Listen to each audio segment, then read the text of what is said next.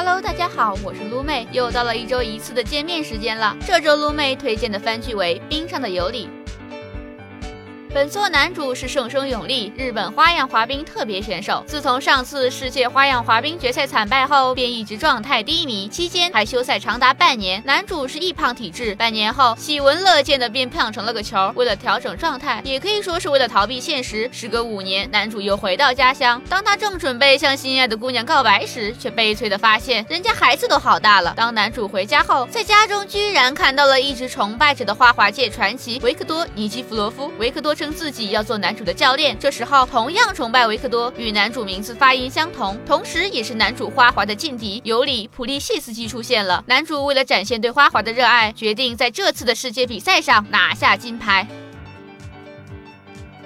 冰上的尤里是 MAPPA 以花式滑冰为题材创作的原创电视动画作品，于二零一六年十月六日开始播出，最近刚刚完结。在诸多动画作品中，运动番花样滑冰题材相当罕见。本作属于青春少年努力型，画风清新，制作优秀，OPED 制作组诚意满满，甫一上映便大受好评。亚马逊销量在动画类遥遥领先，豆瓣评分目前八点七，而在推特上，该片视频也被多位世界级花滑选手转发。这也是同类型运动作品少有的殊荣。其导演是山本沙代女士，剧本原案、角色原案则是久保光郎。不知道是否因为导演、画师和剧本创作者都是女性的缘故，这部番的走向似乎有那么点奇怪。我们可以无视男主与教练的深情对望，也可以忽略掉两人状似亲吻的拥抱。但是在圣诞夜，从两人为了打气互套指环，到不明吃瓜群众以为他们结婚，再到教练亲口说出。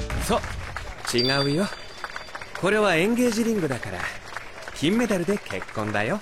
ね？PV 中所努力展现的运动项已经架不住这满满的基辅气氛了。除了基辅像被一些观众所诟病外，其画作崩坏以及动画后期被卷入抄袭话题，也令本作距离神番越来越远。人物脸型时好时坏，男主的体型永远变换不定，一胖体质也不至于变化这么快吧？导演画成这样是经费不够吗？尽管本作有不如人意的地方，但是我们不能否认它制作精良。动画对爱的阐述随着剧情深入一步步加深，并不仅仅是同。性之爱，通过花滑一一展现了选手们对于亲人的爱、对祖国与民族的爱、对胜利与光荣的向往，以及对情人的爱。动画人物造型丰满，原型大都来源于现实。男主生生永利的原型为日本花滑选手丁田树以及高桥大辅。男主基友 P 级朱拉暖的原型为织田信成，本田解说的原成为本田武史等等。此外，担任动漫中花样滑冰编舞的宫本贤二老师，在退役前也是一名花滑选手哦。他从十岁开始滑冰，九五年。开始转向冰舞，零六年从竞技体育隐退之后，作为编舞师活动，给日本专业花样滑冰运动员高桥大辅、铃木明子等编过舞，同时也在富士电视、BS 朝日等电视台担任冰舞解说。这样丰富的花滑经验，令本作的花滑动作打破次元壁，完全无压力。比如我大天朝健将级运动员陈佩彤就已经完全还原了 OP 动作。对于能够稍稍接受基辅向动画的小伙伴，推荐补番指数五颗星。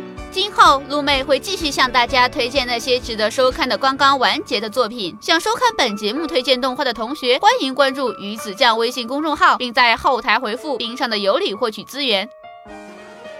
最后，为了感谢观众老爷们对《吐鲁番》这个萌新节目的支持，我们每期都会有一个抽奖环节。我们将通过微博官方抽奖平台抽出幸运观众，献上一些小福利哟。本期的奖品是由次元仓送出的街头潮款运动包，背上这个包出去多走走，可别像永利一样胖成个球呀！只需关注鱼子酱官微，转发本期节目视频即可参与抽奖，获奖名单将在微博公布，请观众老爷们多多留意喽。